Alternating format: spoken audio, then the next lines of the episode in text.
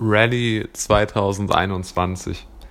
Nach meinem aktuellen Kenntnisstand gehe ich auf jeden Fall davon aus, dass wir äh, 2021 äh, ein ziemlich gutes wirtschaftliches Jahr haben werden. Denn es ist absolut davon auszugehen, dass ähm, die ganzen konjunkturellen Einbrüche, die jetzt noch bevorstehen und die ganzen Pleitewellen, also äh, äh, Umsatzverluste ja, von, von allen möglichen Unternehmen, dass die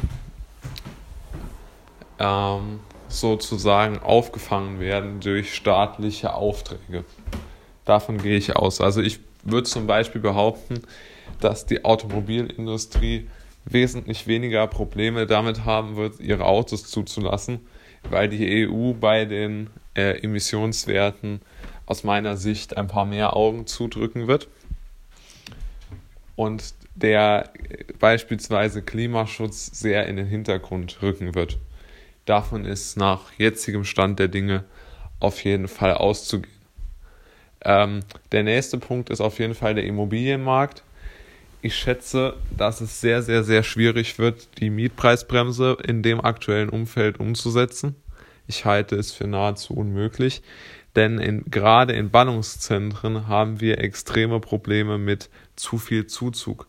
Und das wird sich durch die Krise nochmal verschärfen, weil die Menschen weniger Geld haben werden und es weniger gut bezahlte Jobs geben wird, mit denen man die teuren Wohnungen äh, bezahlen kann. Deshalb glaube ich, dass der Staat dort auch sich zurückziehen wird und sagen wird, okay, entweder wir überlassen es wirklich dem Markt, das wird dann schwierig für die etwas ärmere Klientel, oder was aus meiner Sicht wesentlich besser wäre, wir fahren die ähm, Regularien herunter, die man braucht, um eine Wohnung oder ein beziehungsweise um ein Mehrfamilienhaus zu bauen. Das wäre wirklich ein guter Anfang aus meiner Sicht, um äh, dem Immobilienmarkt wieder Feuer zu verleihen, äh, um, um dort in den Großstädten vor allen Dingen bessere Projekte äh, umsetzen zu können. Und was vielleicht der wichtigste Bereich ist und der von dem konjunkturellen Einbruch jetzt am härtesten getroffen ist, ist natürlich der Bereich ähm, ja, Retail, Shopping, also Einkaufszentren, aber auch Filialgebäude, egal welcher Couleur, welcher Firma, groß, klein, mittelständisch, Aktienkonzern, Ein-Mann-Unternehmen.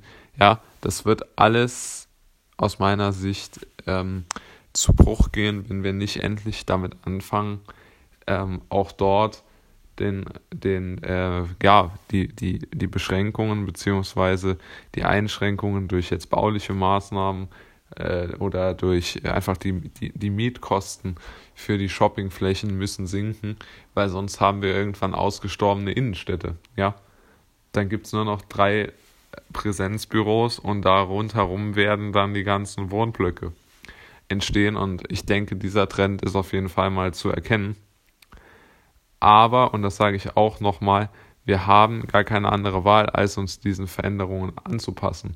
Deshalb hoffe ich, dass vor allen Dingen Deutschland, die ich dort in der besten Position sehe, oder mit der besten Position sicherlich Schweden, Dänemark, Schweiz, Österreich, äh, auch Amerika, für die sehe ich ein sehr, sehr gutes wirtschaftliches Jahr 2021, denn wir haben ganz einfach das Problem, dass wir zu viele ähm, Regularien in diesen Ländern haben, die hindern.